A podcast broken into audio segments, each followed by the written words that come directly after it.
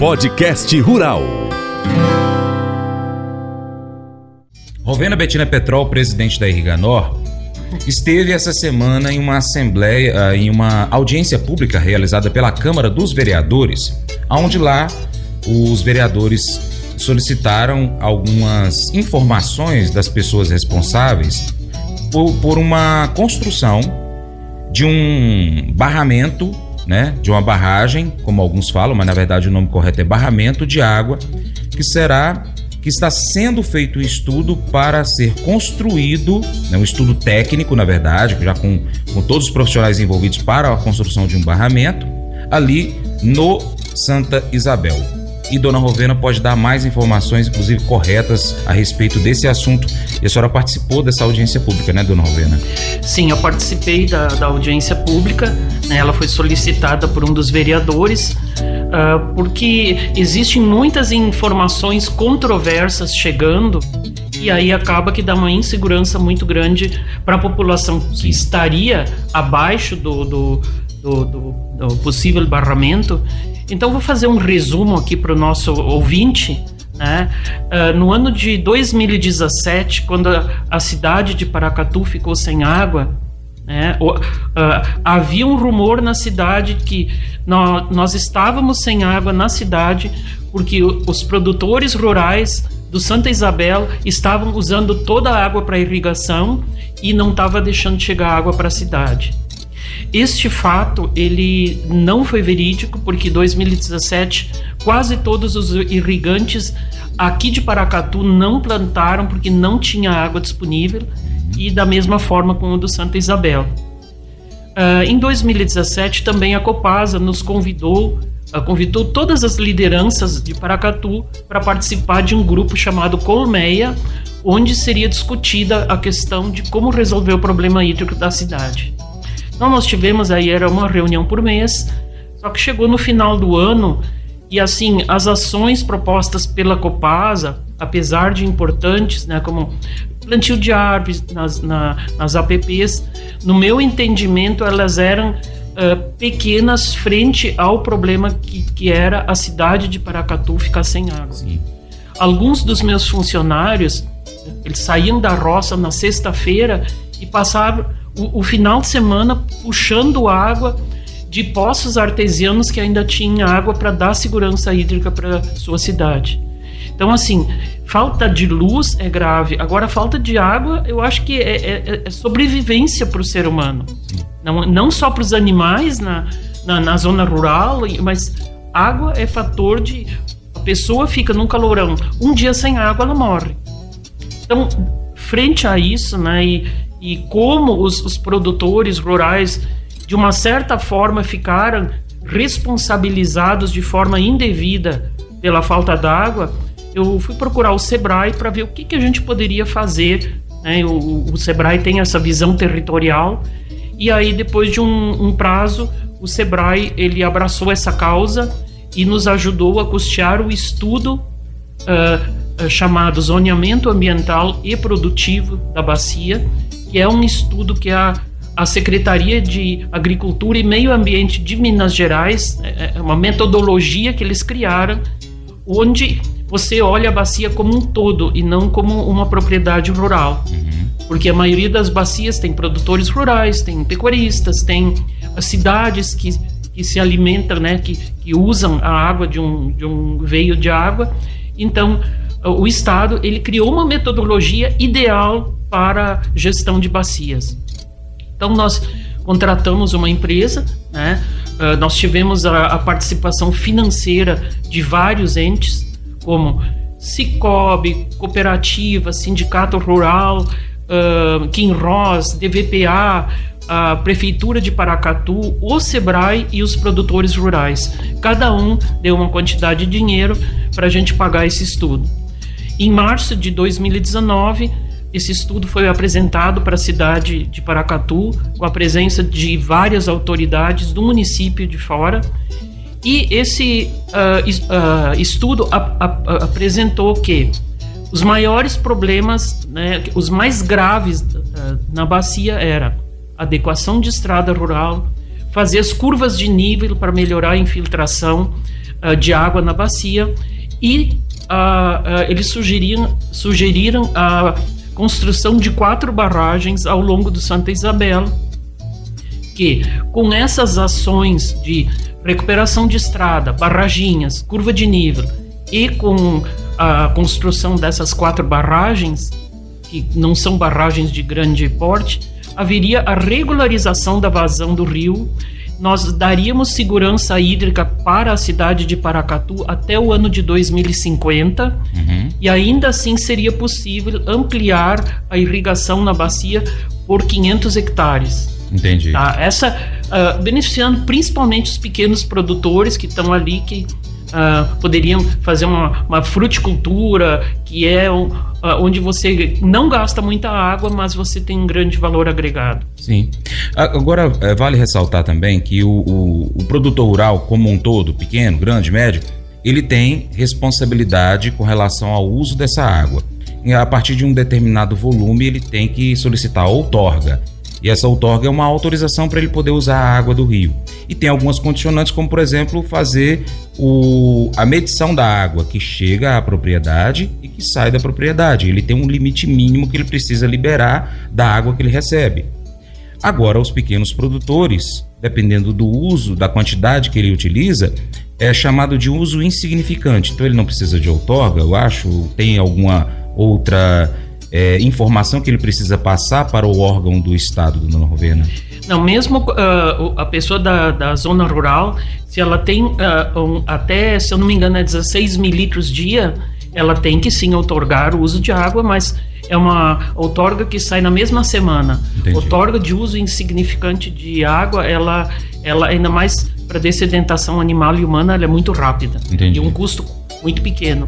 Agora, o uso da água da bacia do Santa Isabel, né, a pessoa que vai fazer uma captação no, no, rio, ela precisa estar uh, dentro da comissão gestora local da bacia, porque o Santa Isabel é uma área decretada de conflito, então sim, a partir do momento. Hoje não, não se tem uh, novas outorgas no Santa Isabel, porque até na última renovação a Copasa ampliou o uso de água e diminuiu a quantidade de água para os produtores irrigantes. A Copasa, porque abastece a cidade, Exatamente, tem prioridade. Tem prioridade. Então, uh, esse nosso estudo visava não só dar segurança hídrica para a cidade, mas também poder ampliar a irrigação. Aí, falando um pouquinho nessa, nessa audiência, né, eu percebi que muitas pessoas às vezes tem uma desinformação com relação a, a tudo que, que, que está por trás dessa construção desse barramento. Em primeiro lugar, ah, foi, foi falado lá, ah, mas a, a, essa barragem vai ser só para beneficiar um produtor rural. Não. O primeiro barramento do Santa Isabel vai ser um, um barramento de regularização de vazão. Vai ser a caixa d'água de, de garantia de que não vai faltar água para Paracatu. Esse primeiro barramento não vai ser para ampliar a irrigação. Né? Vai ser a caixa d'água de garantia de, de, de, que a cidade de Paracatu não vai ficar sem água como ficou em 2017. Os outros barramentos que, que estão propostos, estes sim, esses vão ser barragens que vão lá na frente né? Depois da discussão de quem vai ter direito ao uso de água, essas discussões são feitas dentro da comissão gestora local, porque a água é para todos, uhum. não é para um irrigante da bacia. A água é para todas as pessoas que moram ali naquele curso do, de rio. Então, nós tínhamos uh, várias pessoas lá que, ah, a barragem vai ser construída e, e, e, e se ela romper, vai todo mundo morrer. Eu digo, Minas Gerais tem centenas e milhares de bacia, de, de barragens. Nós tivemos dois acidentes aqui trágicos, né, que foi Mariana e Brumadinho. Então, depois disso, o órgão ambiental reforçou em muito a fiscalização e as exigências com relação à segurança de barragem. Uhum. Então, esta esse estudo que está sendo feito por uma empresa capacitada, é lógico que vai, vai ser uma, uma barragem super segura, uhum. né? E essa Então, assim, esse medo da, da, da, das pessoas que vivem abaixo, ah, vai estourar, eu, eu acredito que não. Aqui o exemplo: se a barragem da King Ross uh, uh, romper, acaba com o Entre-Ribeiro. Então, assim, uh, só por isso a gente vai dar contra a mineração de ouro em Paracatu, que, que traz tanta riqueza e divisas para a cidade? Não, aqui em Ross tem todo um, um aparato de pessoas que estão trabalhando lá para a segurança do barramento. Sim, né? entendi. Então, uh, essa, essa questão de segurança, eu acho que a, a população pode, pode ficar bem tranquila. Né? A, o outro receio, né? E, e, inclusive haviam uh, uh, pessoas ligadas à, à Fundação Acangaú, né? que a barragem iria uh, inundar parte do, da, da, da, reserva que eles têm. Né? Eu de, depois da, da nossa audiência, eu perguntei para o nosso secretário de Meio Ambiente e ele me garantiu que não, a barragem não vai pegar a área do Acangaú. Né? Então, assim, uh, talvez essas, essas informações elas estão chegando de forma errada e o nosso secretário de Meio Ambiente ele nos informou que provavelmente final de janeiro, início de fevereiro, vai estar pronto o projeto da barragem. E aí nós faremos uma nova audiência pública onde as pessoas poderão tirar as outras uh, dúvidas. Mas lembrando o seguinte. Uh, por mais que uma, uma, construção de uma barragem vai impactar, ah, vai uh, inundar, vamos dizer, 40 hectares, mais ou menos, que seria o, o proposto, 40 ou 50 hectares, uhum. vai haver um impacto ambiental, com certeza. Mas esse impacto ambiental ele pode ser minimizado com a recomposição florestal nas margens desse novo uh, dessa nova barragem, porque todas as barragens quando você constrói, você tem a obrigatoriedade de plantar a, a a recomposição da APP. Sim. Então, assim, é um impacto ambiental? É. Mas quando uma pessoa constrói uma casa, também é um impacto ambiental. Inclusive, agora vai deixar de morar? Não de tem. forma alguma. Inclusive, por várias vezes eu estive aqui com o presidente do CBH, o, o Tonhão. Ele me falou, Francis, a gente faz um trabalho de cercamento de nascentes. Se a gente cerca uma nascente e não faz mais nada, ela sozinha se regenera. Ou seja, o que, que ela vai precisar? De água, nutriente, é, não ter o animal invadindo aquele local para poder fazer o pisoteio, que seria é, um, um, um, bovino, por exemplo, alguns outros animais pesados, inclusive é, javalis, é, é, aquele outro, a capivara também, que são dois animais que que tem porte grande, que pode inclusive fuçar na, na vereda, né? A gente mantendo esses animais longe da, dali daquela reserva, ela protegida, automaticamente a própria natureza vai fazer aquela recomposição florestal daquele ambiente, porque vai estar com tudo que eles precisam, né? Tudo que a planta precisa para poder crescer naquele local ali, e, e, isso vai trazer em pouco prazo, acredito eu que uns dois anos, para ser muito pessimista, toda aquela recomposição vegetal e os animais vão passar a se aproximar porque vai ter água para eles beberem em alguns locais que pode ter aproximação, enfim, e beneficiar economicamente e, e, e de forma sustentável na parte hídrica o município de Paracatu. É, com certeza.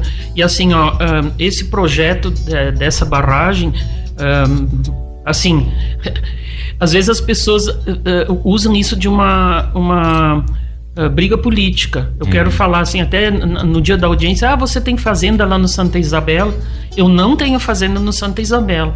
Nós estamos trabalhando por uma questão institucional para o município de Paracatu. Independe de prefeito Olavo, independe de prefeito Igor ou do próximo que virá. Uhum. Tá? O estudo foi feito dentro da metodologia que o Estado de Minas Gerais uh, prevê para a gestão de bacias. Uhum. Só para você ter uma ideia, o exemplo, depois que nós fizemos uh, uh, uh, o estudo do Santa Isabel, nós já conseguimos 800 mil reais de verba da Codevas para adequação das estradas e construção de curvas de nível. Foram, numa primeira etapa, mais de 900 barraginhas e 134 quilômetros de curva de nível. Uhum. Isso foi feito dentro da, da propriedade, das propriedades rurais ali do Santa Isabel, com o apoio dos produtores ali da, da região. E num segundo momento nós conseguimos uh, mais 5,4 milhões do CBH do São Francisco, onde foi feito 90 e poucos quilômetros de adequação de estrada, construção de muitas barraginhas, bueiros e tudo mais. Para quê? Quando a chover, a água não escorra barrenta para dentro de Santa Isabel. Uhum. Ah, então, esse projeto é um projeto que transcende política. Sim. É um projeto de segurança hídrica para a cidade. Muito bom. É, qualquer outra informação que você, ouvinte, quiser saber a respeito desse assunto, pode já deixar mais ou menos preparado aí, porque essa audiência pública deve acontecer ainda, acredito eu que fevereiro, né? Porque entra em recesso, acredito eu que em fevereiro, mais tardar em março, de 2024 e a sua participação vai ser muito importante. Nesse meio tempo, se quiser saber mais informações, pode procurar o CBH Paracatu. Estou falando aqui em nome deles porque eles sempre estão dispostos a receber. Pode procurar a Irriganor, pode procurar a Secretaria de Meio Ambiente do município, porque a partir da hora que você tem as informações corretas, você pode emitir uma opinião. Tá bom, gente?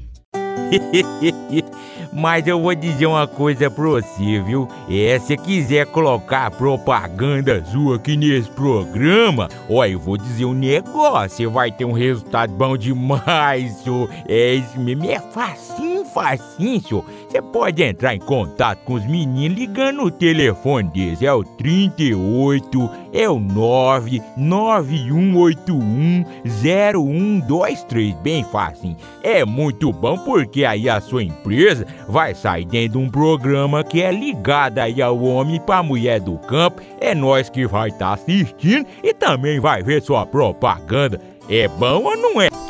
Nossa comunicação desempenha um papel significativo em nossas vidas e relacionamentos. O que dizemos e como dizemos pode ter um impacto profundo, seja para o bem ou para o mal.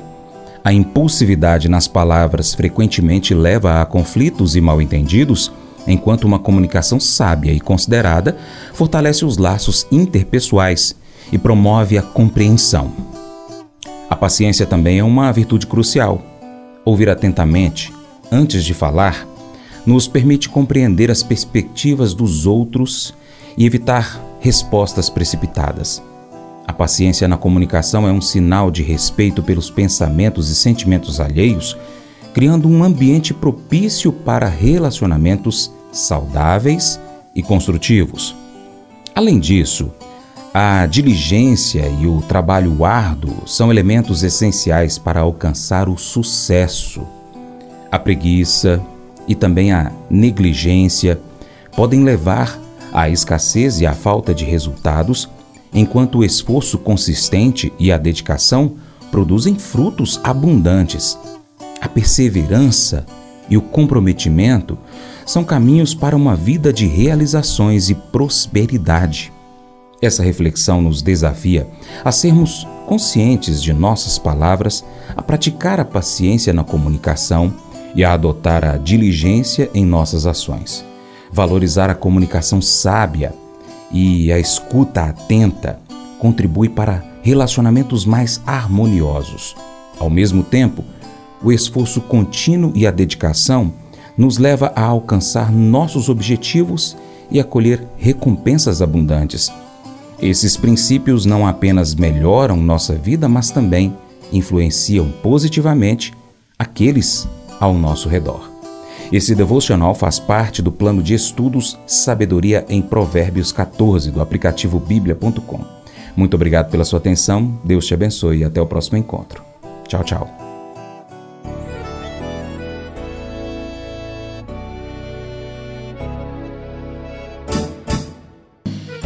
Acordo de manhã para prosear no mundo do campo, as notícias escutar. Vem com a gente em toda a região com o seu programa Paracatu Rural. Tem notícias, informação e o mais importante, sua participação. Programa Paracatu Rural. Programa Paracatu Rural.